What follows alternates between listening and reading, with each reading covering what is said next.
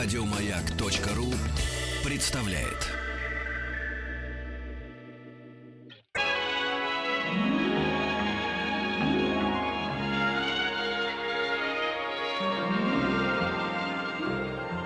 Уральские самоцветы. Добрый вечер, здравствуйте. Это «Уральские самоцветы» и «Крылья Советов». Наша страничка, посвященная авиации. Сегодня у нас в гостях Андрей Анатольевич Симонов, специалист в истории авиации. Добрый вечер. Добрый. Сегодня Добрый. о гражданской авиации будем говорить. Рабочие лошадки и легенды. Так у нас называется тема. И с чего начнем сегодня, Андрей Анатольевич? Ну, с самого 45 года и начнем, раз послевоенная авиация. Дело в том, что во время Великой Отечественной войны у нас был единственный транспортный, даже не транспортный, пассажирский самолет, это Ли-2, это строящийся по лицензии американский самолет Дуглас, который прекрасно себя зарекомендовал, и ничего другого своего как бы не было, аналогичного. И надо отдать должное прозорливости Сергея Владимировича Ильюшина, нашего знаменитого авиаконструктора, который еще в годы войны начал разрабатывать по собственной инициативе э, маленький пассажирский самолет. Ну, маленький. по собственной инициативе, то есть сказал, хочу разрабатывать. В инициативном порядке, так скажем. То есть не- не- это не мешало ему выполнению других задач, там, То есть разработки его боевых... соб- собственная была. Да, да, то есть постановления Идея. правительства не было, что вот обязательно в такой-то срок разработать. Нет, по собственной инициативе начали, и уже в августе 45 года этот самолет взлетел в воздух. То есть вот буквально война закончилась, еще даже война с Японией продолжалась, а уже первый советский послевоенный пассажирский самолет, целиком полностью свой разработанный и построенный, взлетел в воздух. Это был Ил-12. 30 пассажиров, то есть не так уж много, но тем не менее все свое. А как они там располагались? э, На лавках вдоль Нет, борта? или нет, нет, уже, уже шло были? вот такое же, как и сейчас, Ух общепринятое, то есть вперед по движению ход, ну, поле- мгм. полету, так сказать. Вот. И они продолжали в этом направлении работать, и буквально через 5 лет, в 50 году, взлетел уже Ил-14. Он почти целиком похож, тоже 30 30-33 пассажира, но он э, имел чуть большую дальность, и самое главное, он мог лететь на одном моторе. Мгм. То есть уже более мощный мотор был, и это повысило безопасность, ну, просто в разы. А тот э, на- скольких моторах? На двух летал? Они оба на двух моторах, но как бы вот именно Ил-14 мог даже вот если на взлете один мотор вдруг обрезал, Мгм. прямо на взлете, то есть человек, вернее, самолет только оторвался, и мотор остановился. Так вот он позволял дальше продолжить взлет. Мгм. А хватало этого самого педали, чтобы компенсировать? Да, момент, они да? проводили испытания, специально загружали, то есть пассажиров больше, меньше, и убедились, что да, есть возможность провести взлет, потом, естественно, тут же посадку надо срочно делать, но, по крайней мере, это не приведет к катастрофе. Мгм. То есть про безопасность думали очень здорово. Но мне интересно, почему, кстати, вот э, стали располагать кресла именно по ходу, что ли, не знаю, взлета самолета, а не как, например, в электричке, ну, друг напротив друга. Ну, Если в этом какая-то, э, не знаю, сакральная идея. Нет, нет, э, если вдоль, вот как раньше были, ну вот на Ан-2, например, она и сейчас так, вдоль бортов, там меньше вмещается. То есть, когда поперек, то больше людей вмещается. Ну и потом друг напротив друга сидеть там коленками толкаться менее комфортно, чем если за спиной сидеть. Ну да, и по борту Поэтому- неудобно, потому что скатываешься в хвост. Там же у них э, заднее колесо было, то Ну, уже вот, кстати, Ил-12, Ил-14, они все с носовым колесом были. Да, да, в отличие от Ли-2, который был с хвостовым, уже Ил-12, Ил-14 с носовым колесом. То есть полный комфорт, так сказать, они обеспечивали. А Причем иллюминаторы были квадратные. Если сейчас везде круглые, то вот если посмотреть фотографии или живьем они в Монина стоят, они вот квадратики, ну, прямоугольники даже чуть-чуть. Удобно стеклить. Да, Стеклопакеты. Стеклопакеты, да, Ну. И, продолжая уже дальше, тот же Ильюшин уже в 46 году сделал ну, у него дело в том, что было два самолета под названием Ил-18. Так вот это вошел в историю как первый под этим названием Ил-18. В 46 году, повторяю, и там уже было 65 пассажиров. Мгм. Вот, он начал летать, и одновременно с этим Туполев выпустил самолет Ту-70, тоже на то же количество пассажиров. Но эти самолеты в серию не пошли. По легенде, именно по легенде, я повторяю, что товарищ Сталин, когда посмотрел на эти чертежи там и прочее, изучил вопрос и сказал, вы знаете, тут когда 30 погибает уже трагедия, а тут 65 погиб. Нет, нет, давайте не будем. Будем Мгм. летать по 30. Но это, я повторяю, быстрее всего легенда. На самом деле все склоняются к мысли, что в конце 40-х годых- годов еще не было такого такой потребности в в перевозке такого большого количества людей. Нужно понимать, что 47-48 год никто, как сейчас, в отпуск на юг не ездил. То есть колхозники в основной массе, они же паспортов даже не имели, чтобы никуда они не могли уехать. Они постоянно сидели на одном месте. Жители городов, я имею в виду рабоче-крестьянская, рабочая прослойка, не имели достаточных средств, чтобы позволить себе отпуск. Тогда передовикам в качестве награды давали путевку на юг. То есть это была такая привилегия, я бы сказал. Поэтому говорить ни о каких массовых перевозках населения не приходилось. И Ил-14 вот с этими Или-2 продолжали летать. 30 человек, все А насколько надежна была эта машина? Много было отказов? Ил-14? Мгм. Нет, вы знаете, вообще по статистике самолеты АКБ Ильюшина самые надежные. Вот, э, может, даже в мире. Потому что если проанализировать количество налетанных часов на самолетах АКБ Ильюшина с количеством аварий и катастроф, то это минимальное. То есть вот э, АКБ Ильюшина действительно у нас лидер по безопасности полетов. Мгм. А вот вы говорите, у крестьян не было паспортов. А когда начали спрашивать паспорт э, при э, входе в самолет или там продаже Вот это интересный вопрос, поинтересоваться. Но я думаю, уже тогда не так-то просто было, потому что первые случаи уже как ну, терроризма, ну не терроризма, а диверсии уже были, поэтому я думаю, все-таки уже относились Мгм. внимательно к этому вопросу. И вот Вахтанг у нас летал без паспорта, по-моему, да, я, с грузовом па- нет, отделении. я с паспортом летал, но это был 90-е годы, я учился в институте, ну тогда было проще. Я рассказывал о том, что можно было договориться со вторым пилотом, дать ему деньги за билет, и он тебя куда-нибудь посадит. Ну, если есть место в самолете свободно, у них же бронь всегда у пилотов есть своя собственная. Если бронь еще свободна, то посадят, значит, на эту бронь. А если нет, то можно в багажном отделении. Я летал в туалете, летал, значит, с пилотами в одной кабине. Ну, был такой, как никто, в общем, не запарился А особенно. багажное отделение в Ил-14 было где-нибудь там? Да, да, а уже во всех, начиная вот с Ил-12 были, там действительно э, мало, мало, там два чемоданчика и то максимум, наверное, но все равно уже было, было. Были какие-то ограничения на провоз багажа, интересной ручной клади? Сто процентов были, не готов ответить, сколько именно, но однозначно были. Мгм. Самолет вообще, кстати, маленький. Вот если его в музее Монина посмотреть, он такой миниатюрненький. Мгм. Но я повторяю, это первый. Ну да. Поэтому. А потом уже пошло дальше. Уже в 55-м полетел Ту-104, первый советский реактивный пассажирский самолет. Уже на Западе они были. Каравелла. Ой, не Каравелла. Не помню, не буду врать. Вот, но не мы первые в мире были пассажирски реактивные, но наш Ту-104 появился. Причем Туполев, у него была своеобразная манера.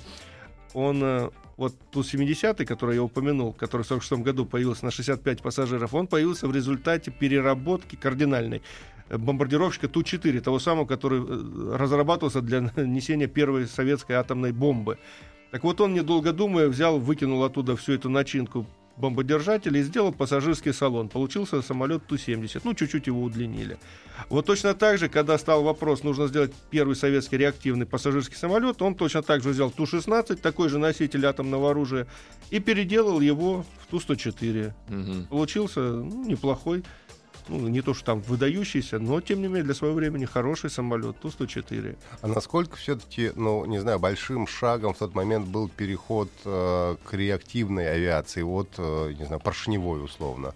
Однозначно был, потому что вот если сравнить даже скорость Ил-14 350 км в час и Ту-104 800 км в час, два с половиной раза быстрее. Мгм. И Ну в два с половиной раза дороже, наверное, да? Билет Оно стоил? и дороже, но там и 100 пассажиров. То есть э, уже как бы себестоимость можно, ну так скажем, разделить в равных долях, она снизится. Мгм. Поэтому все-таки Ту-104 у- охотно пользовался популярностью. Очень многие люди отдыхать, не только командировочные, к чему веду, летали, Мгм. но и население. В Ленинград даже была, э, ну как сказать, линия на Ту-104. Там вообще, я не знаю, меньше часа полет. И, как мне рассказывали, только говорит, взлетишь, в Шереметьево. Эшелон набрал, уже снижаться надо Пулково. Все, там весь полет занимал как бы набор и снижение. Мгм. только. Так он и сейчас так же занимается. Не, ну для того времени это было очень, А очень. вот, допустим, если взять трассу Москва-Владивосток, насколько сократилось количество посадок э, с э, вводом в строй реактивных самолетов? А вот тут оно не получилось, потому что все равно у него, не, ну, поймите, они жрут гораздо больше горючего, поэтому горючего не хватало. М. У него максимальная дальность у Ту-104 была 2100 километров. Ну вот, Даже до Челябинска не долететь. да, ну Хабаровск, по-моему, это 7 где-то же. Примерно Нет, так, да. Хабаровск 6500, ну, Владивосток, может быть, 7 где-то. То есть, ну, 4, минимум. Три, Мгм. три промежуточных в смысле. Вот. И здесь, э, опять-таки, Туполев, хитрый Туполев, у него был еще один бомбардировщик, носитель ядерного, Ту-95 с соосными винтами турбовинтовыми. Вот он и его тоже переделал в пассажирский самолет Ту-114. А так как у бомбардировщика стратегического дально- дальность была, дай боже, то и у этого пассажирского дальность 10 тысяч сразу. бац. Так? винты это когда 4 мотора и 8 пропеллеров, да? Да, и вращаются они в разные стороны. То есть один винт по часовой, Да-да-да. другой против часовой. На одном двигателе. А почему не в одну сторону закрутить сразу два? Так нет, там весь и смысл в этом как а, раз. да? А, а что из этого получается? Там больше мощность получается? Ну, как? мощность однозначно больше, именно в этом и смысл. И плюс ко всему там вращающий момент, то есть его чтобы в сторону не вело, это там все это Нам, продумано. нам слушатели пишут, что в, Ор- в Орловке э, или, э, есть два летающих Ил-14. Даже фотографии представлены, написано Ил-14 Михаил Фарих. Запросто верю, потому что он очень активно использовался в полярной авиации. 是。И вот до сих пор рассказывают, что на полярных аэродромах их используют до сих пор для полетов. Причем, я повторяю, первый полет был в 50-м году. Ничего себе. Металл есть, не устал, да? Все Ну, до 58-го его строили серийный, то есть сейчас самым молодым, так сказать, Ил-14 60 лет. Вот это да. То есть это лишний раз доказывает, что возраст самолета не главное. Надежный, абсолютно да, надежный самолет. техники. Мы сегодня говорим о рабочих лошадках и легендах вместе с Андреем Анатольевичем Симоновым, специалистом в истории авиации. И э, продолжим сразу после небольшой паузы. Уральские самоцветы.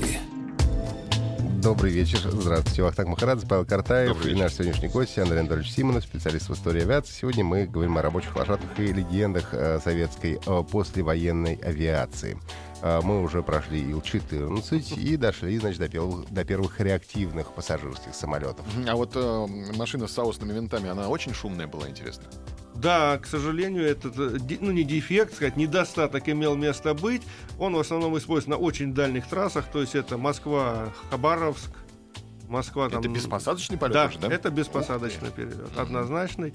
До 70-х годов, причем он летал. Но у него еще был один большой недостаток, вот именно уже такой существенный. Так как изначально это был все-таки бомбардировщик, и никто не думал, что там нужно пассажиров на него сажать комфортно по лесенке, потому что экипаж там по стремяночке залазит, как бы, и это нормально. А здесь пассажиры, здесь уже нужен трап. А высота у него была огромная, у него шасси, там, ну вот если на фотографиях посмотреть, там ноги самые настоящие, такие длинные.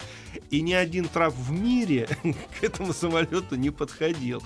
И пришлось для него делать специальный трап. И вот когда Хрущев на нем полетел в Америку, опять-таки без посадки, Мгм. то есть Москва, Нью-Йорк без посадки, к Эйзенхауэру в гости, и вот они туда прилетели, и тоже была немая сцена, что а как же теперь их оттуда высаживать? Прыгали. Нет, нет, они что там придумали, уже не помню Ну, Мне сейчас. интересно, кстати, вот э, самолеты разрабатывались и разрабатываются. А вот на это все есть какие-то, ну, не знаю, нормативы, что высота должна быть такая для того, чтобы трапы подходили? Ну, какая-то вот общая для всех, общемировая такая вот какая-то стандартизация. Я думаю, что сейчас уже есть, а вот в 50-е годы, видимо, об этом еще не А задумывались. ноги длинные у него, потому что пропеллер, наверное, огромный, да? Лопасть была. пропеллер раз, во-вторых, чтобы бомбу было подвешивать А. удобнее, чтобы, ну, ее подкатить же надо и потом поднять под брюхо. Для этого нужно иметь зазор, чтобы бомбу. Поэтому там этим еще она обусловливалось изначально.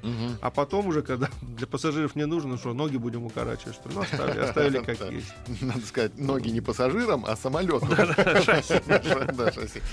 А то пассажиры Ну, ну и одновременно с ним появился еще красавец, я бы так сказал, Ил-18, который тоже летает до сих пор. Вот обратите внимание, что ильюшинские самолеты, они очень долговечны. Мгм. Что Ил-14 вот до сих пор еще летает, что Ил-18 до сих пор еще летает, вот в ВВС, я имею в виду в армии, он до сих пор применяется для перевозок пассажирских. Вот. И он в 57-м уже начал строиться серийно. Он был очень экономичный, то есть это обычные двигатели турбовинтовые, то есть не соосные, а просто обычные турбовинтовые.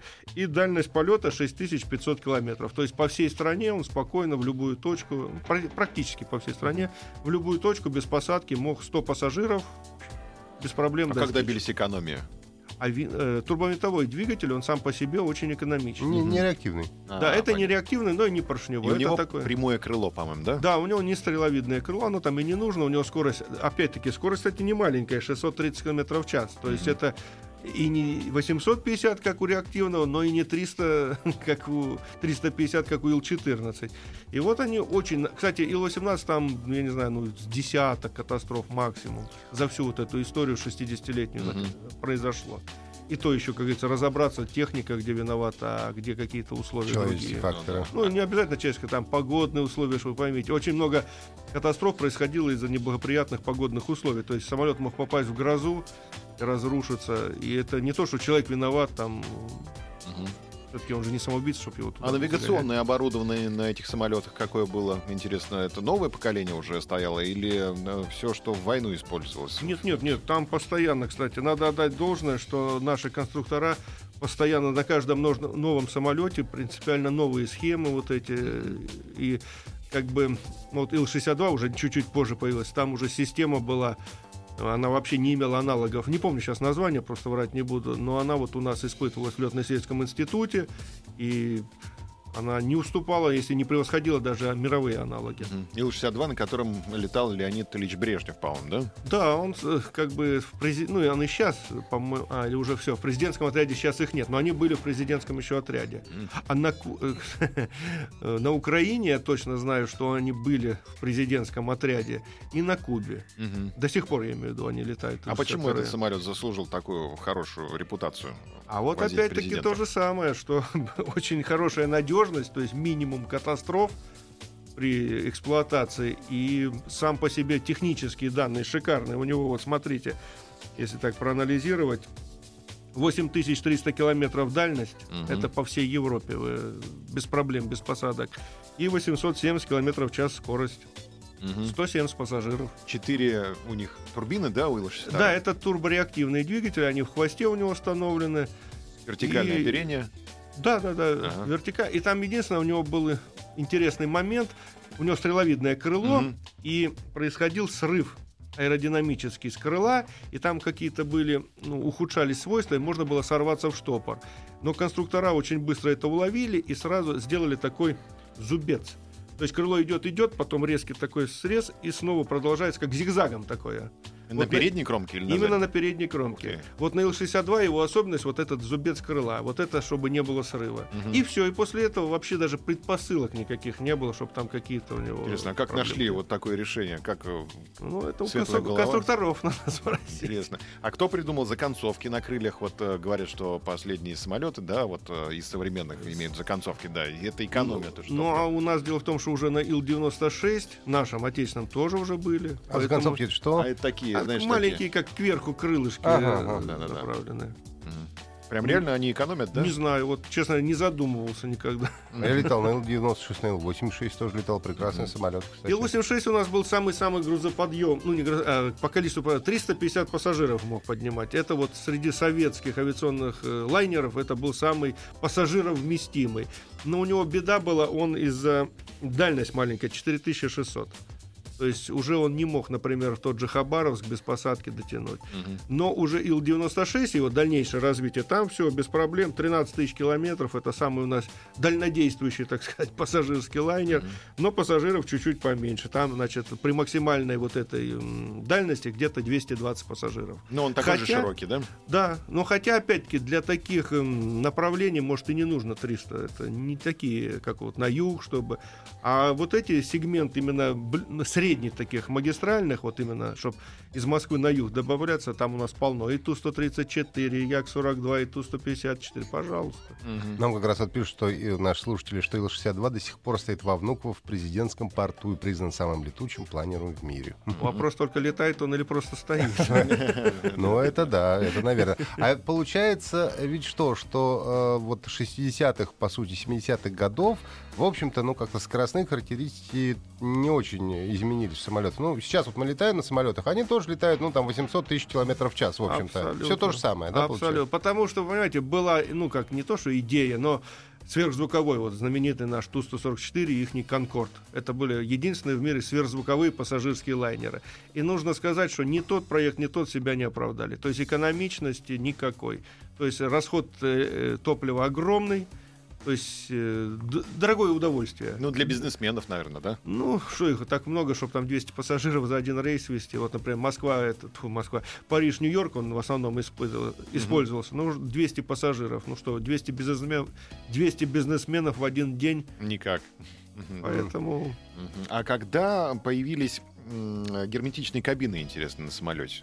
Есть а дата уже какая-то? вот Ил-18 уже герметичная 100%. А Ил-14 даже еще уже не ту- герметичный, да? Нет, вот уже даже Ту-70, который в 46-м Ильюшин проектировал, уже была герметичная кабина. Другое дело, что он в серию не пошел. Мгм. А так, то есть уже с начала 50-х это активно внедрялось. Ну, первое Так, на Западе. Коллеги, поясните, герметичное чем от, герми- гер- от негерметичной отличается? В том смысле, что... В негерметичной кабине у тебя давление будет меняться с набором высоты, оно будет падать. э, а, Да, и тебе будет Ну, то есть не нет по себе. сообщения с внешней атмосферой. Всё, я понял, Полностью закрыли, закупорили. Да. И... И смогли поднять самолет повыше, и там... За счет этого воздух экономичность идет. То есть чем выше он летит, тем разряженность атмосферы меньше, и он как меньшее лобовое сопротивление испытывает, меньше ему нужно затрат, чтобы Экономия, его да. преодолеть. Экономия. Мгм. понятно. Вот, болезни вот пассажир хорошо, что вы объяснили, понимаешь, а то я думаю, а в чем разница? Да. Давайте вернемся Давайте. после новостей к нашему э, разговору. Мы говорим сегодня о послевоенной гражданской авиации. Андрей Анатольевич Симонов с нами сегодня, специалист в истории авиации. Уральские самоцветы. Э, Добрый вечер, это «Крылья Советов», наша страничка об, об авиации. Вахтанг Махарадзе, Павел Картаев наш сегодняшний гость Андрей Анатольевич Симонов, специалист в истории авиации. Мы говорим а, сегодня о гражданской авиации и вот эм, рабочей лошадки и легенды. Мы дошли до и уже почти дошли до Ила-86. Может быть, э, еще что-то мы не сказали про Ил-62, который э, сам президентский у нас. Ну, Ил-62 еще чем примечателен, что его в первый полет поднял легендарный наш летчик, э, испытатель Владимир Константинович Кокенаки. А почему я это отметить хотел, что в 1938 году Кокенаки совершил перелет в Америку. Но в отличие от маршрута э, Громова и Чкалова, которые летели через Северный полюс, он полетел через Атлантику. То есть вот из Москвы строго на запад и до Америки. И он считается первопроходцем вот этой трассы в Америку. Да, она не самая короткая, потому что через Северный полюс короче, но это та трасса, которая используется до сих пор для регулярных вот этих вот самых э, пассажирских рейсов между Москвой и Америкой. А почему, кстати, не летает через Северный полюс? А вот я у многих спрашивал тоже, почему, и говорят, что тут два момента. Первое, что если, не дай бог, что случится, спасать очень проблематично. И второе, довольно-таки сложно в районе Северного полюса вести навигацию. Потому что, ну, Полюс. Да, есть полюс. Куда не пойдешь, везде юг. Поэтому, Ну, есть сейчас спутниковая навигация. конечно, конечно. Но уже вот так вот, как говорится, случилось. Но хотя мне говорили, что есть какие-то э, трассы, не наши, не российские, которые проходят через Северный полюс даже. Мгм. Не знаю, не интересовался, но вот мне так объясняли. Так вот, э, когда Кокенаки слетал на этой, по этой трассе еще в 1938 году, а потом уже ему в 60-е годы международная как, эм, организация гражданской авиации вручила такое ожерелье «Роза ветров». Это, вот как знаете, это картушка компаса, только алмазами усыпана и так э, на цепи висит. То есть очень... Это э, вручается тем летчикам, которые первые пролетели по какой-то трассе, которая потом используется вот для коммерческой авиации. И вот он стал первопроходцем этой трассы. И вы представляете, и вот это он в 38-м, и потом уже в 60-е годы этот самолет, который он опять-таки испытывал, то есть это какое летное долголетие, Мгм. по этой же трассе в Америку и летает Ничего себе. А какие у него были первые впечатления от Ил-62? С ним у него связан очень интересный, курьезный, я бы сказал, случай. Ведь м, Ил-62 был первый наш самолет, оснащенный реверсом двигателей. То есть вот вы наверняка знаете, когда самолет приземляется, там створочки поворачиваются таким образом, и он тормозится путем реактивной струи в другую сторону, как бы направляет. Так вот, Ил-62 был первый, где вот эти вот устройства были применены. И когда Кокенаки уже его проводил испытания, все нормально, решили показать его журналистам. То есть похвастаться, какие успехи у нас. И вот они собрались у нас на аэродроме в Жуковском, значит, где-то в, середине полосы. А он решил приземлиться не в начале полосы, как э, обычно, а вот ближе к центру, чтобы им было хорошо видно, что вот смотрите, сел чуть ли не посередине, да еще и пр- пробежал меньше. И вот надо же такому случиться, именно в этот момент они не переложили створки. И он выкатывается в конец полосы, то есть это ну, ЧП, а у нас две полосы, они так сходятся под, прямым, э, под острым углом. И он уже на последних остатках тяги попытался свернуть вот с основной полосы на вторую, подломал стойку шасси, получился такой немножко конфуз. Ну и как по легенде, что министр промышленности Дементьев сказал, так, сколько лет ему уже? 60, все, хватит. Да, подвел самолет. Да, ну вот. А есть у нас самолеты с э, двумя этажами? Ил-86, Ил-96 двухпалубные. Двухпалубные? Там да. пассажиры сидят на втором этаже? Нет, там, э, правильно, пассажиры сидят на втором, на первом багажная палуба, а. буфет. А, да, там совсем... буфет есть. Есть. Почему нам не говорили об этом? Есть, Вот есть. это, да, всегда летали на чартеры, да, садились и летали куда-нибудь на море.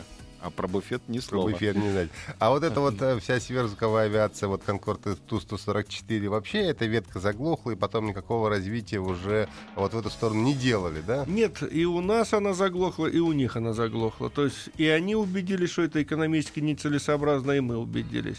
Причем там очень тоже, ну, есть как э, интересная история, что все долго думали, кто у кого украл эту схему. Они очень, ну, просто чрезвычайно похожи. Mm. Это схема крыла. Но на самом деле это, вот я лично убежден, что независимо друг от друга, просто когда в трубах аэродинамических продували, и пришли, что самая наивыгодная схема вот эта. Угу. Ну, то есть это вот по физике это так. Поэтому... А механизация на носу тоже одинаковая у нас и у Конкорда, и 144? Вот что-то я сейчас не помню, у них она есть у или 144-го Это я знаю, да, а вот у них что-то я да? вот не И ушки открываются, да? Да, А для чего эти вот ушки? А это чтобы вот на этапе приземления, во-первых, обзор был лучше, и во-вторых, вот эти ушки, его устойчивость на малых скоростях. Ну, это не ушки, это крылышки. А, это крылышки? Конечно, это крылья, которые несут определенную нагрузку аэродинамическую, поэтому он более устойчивый на малой скорости на режиме вот посадки, планирования. А там рули или элероны есть Нет, какие-то? просто Просто, крылышки. маленькие крылышки, да. Угу. Ничего себе. А когда он набирает э, сверхзвук, поднимается клюв у него, да? Ну, он не поднимается, он просто как бы становится на место, он становится единым целым. Угу. То есть там, в принципе, это остекление, вот э, когда он клюв опускается, у него кабина. Угу. Вот в классическом понимании. Это все равно, что вот вы как бы капот, вот у него этот клюв. И вот если вам потом капот поднять, у вас за закроется стекло кабины, но она будет, машина просто как единое целое. Вот на нем то же самое происходит. То есть он во время полета вперед ничего не видит. У него закрыто полностью этим носом. Только боковые маленькие окошки. То есть они просто сидят в стену смотрят? Нет, ну боковые, вот говорю, чуть-чуть да, боковые да, да. вот видно. Ну там да. ничего не видно. А что? Ну, на двух, а что на, двух, на двух скоростях звука. Встречным махать. Да привет. Как обычно маршрутки встречаются для этого боковые окна Нет, есть. Их, их всего-то построили 13 штук у нас этих э, Ту-144. Сейчас вот их там 4 или 5 сохранились. Mm-hmm. Ну, уже Но... не, не летают. И Конкорд не летает. Они все как в музее, да? Два стоят в Жуковском на летной базе Туполевской. Один планируется в этом году поставить в качестве памятника у нас в Жуковском mm-hmm. на Туполевском шоссе, что символично. Один стоит в Казани на территории Казанского авиационного института как наглядный учебное пособие, так скажем. Угу. Один стоит в Ульяновске в музее гражданской авиации, один в Монино в музее ВВС и один по-моему, Гроссенхайм, немецкий город. Там тоже есть музей авиации, там стоит и Конкорд, и угу. Ту-144. Ну, 144 нельзя назвать рабочей лошадкой, да? Он не, не ну 13 штук, ну, ну да. даже а близко. Вот было ли какое-то, не знаю, соперничество между э, как бы Илюшина и Туполева? Как-то они соревновались или они так независимы друг от друга? Ну, ладно, это делает, это делает. Ну, как бы они не то что соревновались, у каждого были свои задачи. Тогда все-таки у нас была плановая экономика, и там уже давали строго вот тебе задание такое, ты делаешь дальний магистральный, ты средний магистральный. Не, ну мы же вспоминаем, что вот даже а, почти одновременно, значит, и Илюшин выпустил самолет там. Это 46-й год, это да. только начало. Потом уже все было более планомерно. Угу. А какие самолеты можно назвать рабочими лошадками? Вот mm. если какие разделить, параметры? да, если разделить, ну, рабочая лошадка, в моем понимании, это те, которые было больше всего и использовались, естественно, чаще всего. Вот в 50-й год это был тот самый Ил-14, который до сих пор вот еще летает. Вот я выписал, их всего построили 1065 экземпляров за 5 лет. То есть получается 200 штук в год. Это много. То есть это вот если разделить на 12 месяцев, там получается, ну, 15 э, самолетов в месяц. Это считайте, 4 в неделю. Это очень много. Каждые два дня один самолет. Как на мебельной фабрике. Да, и еще учтите, в это число не входят те, которые сделали, их еще и за рубежом делали, в ГДР, в Чехословакии, там использовали. То есть это вот э, уж куда лучше рабочая лошадка. В 60-е годы был такой Ан-24, это тоже э, не поршневой, уже турбореактивный, э, турбовинтовой самолет. Их сделали тоже 1335 экземпляров, это я беру только пассажирскую модификацию. Соответственно, получается 130-140 в год. Мгм. А я вот так думаю, Объем. мог, мог ли я летать на Ан-24? Или уже на Да, мог, конечно. Конечно, они до сих пор еще летают. Вот. Мне кажется, что на каких-то коротких перелетах как раз вот он и был. Да, да, да, он был, у него дальность 2000 километров, 40 пассажиров, то есть это такие ближнемагистральные трассы. Это высокоплан, то есть крыло сверху фюзеляжа и два турбовинтовых двигателя. Мгм. Очень шумно, конечно, но... И свой трап, наверное, да? А у него он откидывается сзади. Там рампа у него как бы. И там и- почему он был и транспортный вариант, Мгм. чтобы там можно было тан, ну не танк, конечно, машины загонять Да-да-да. и так далее, и пассажиров. Как Як-40, да, Вот. получается? Вот. А потом в 70-е годы вот самый массовый был Як-40. Мгм. Их было изготовлено тоже 1010 экземпляров. То есть это все тысячники, так скажем, которые тираж был более тысячи. Вот на нем-то я в багажном отделении летал. Но- Вот их было 130 в год делалось. Это, конечно, дикое количество, если так вот рассудить. Э, Ну, я повторяю, сейчас вот даже близко таких масштабов вот при нашей отечественной авиапромышленности даже близко не может позволить себе. А у Як-40 не было боковой двери, да? Только рамка Нет, у него сзади. трап Сзади, такой. да, он, Мне так нравилось. Как будто на дачу на второй этаж залезаешь. Такая же лестница была. Здорово, такая же узкая. Ну, он потом дальнейшее развитие уже было Як-42 у него, но он уже попал более на 80-е годы, они не успели его в том количестве, хотя он тоже прекрасный самолет, но вот, увы, уже попал на не то время скажем, к сожалению. И еще Ту-154, который тоже строили в огромных количествах, без малого 1923 экземпляра, 70 в год, но это большая, с- большой самолет, это больше, чем Як-42, Ан-24, поэтому его в год меньше делали Мгм. все-таки. Но он имел огромное распространение, там почти вся Африка на нем летала и летает до сих пор. Мгм. Восточная Европа, ну, наши страны-союзники, все эти были на Ту-154. А 134 пропустили. Он не массовый, да? Он не рабочий лошадка. Он, сейчас скажу, даже, ну, 848 штук, ну, тоже, Ну, 60, тоже, да. 60 в год. Ага. тоже. Свистело страшно. Ну, и, лета- и Зато до, до он- сих пор еще где-то Да. летает на авиакомпаниях. Вот я недавно где-то в аэропорту его видел, так удивился. Зато у него иллюминаторы круглые. Круглые, Редко да. сейчас бывает. Давайте сейчас прервемся ненадолго и вернемся через несколько минут. Мы сегодня говорим с Андреем Анатольевичем Симоновым, специалистом истории авиации. Уральские самоцветы. Добрый вечер, здравствуйте. Это Крылья Советов, Вахтанг Махарадзе, Павел Картаев и Андрей Анатольевич Симонов, специалист в истории авиации. Сегодня мы говорим о рабочих лошадках а, советского времени гражданской авиации. И вот мы уже дошли а, до уже... До рабочих лошадок, собственно, Да. и дошли. мы, Дошли да. до всех, да, а вот меня интересует вопрос шумности самолета. Если поменять двигатели на более современные, он будет меньше шуметь? Или все-таки он шумит не из-за двигателя, а из-за того, что у него конструкция такая, он сам, врезаясь в толщу воздуха, просто свистит? Да. Нет, шумят только двигатели. А, только двигатели, да? Поэтому если двигатель заменить на более современный, то, естественно, уровень шума будет значительно ниже.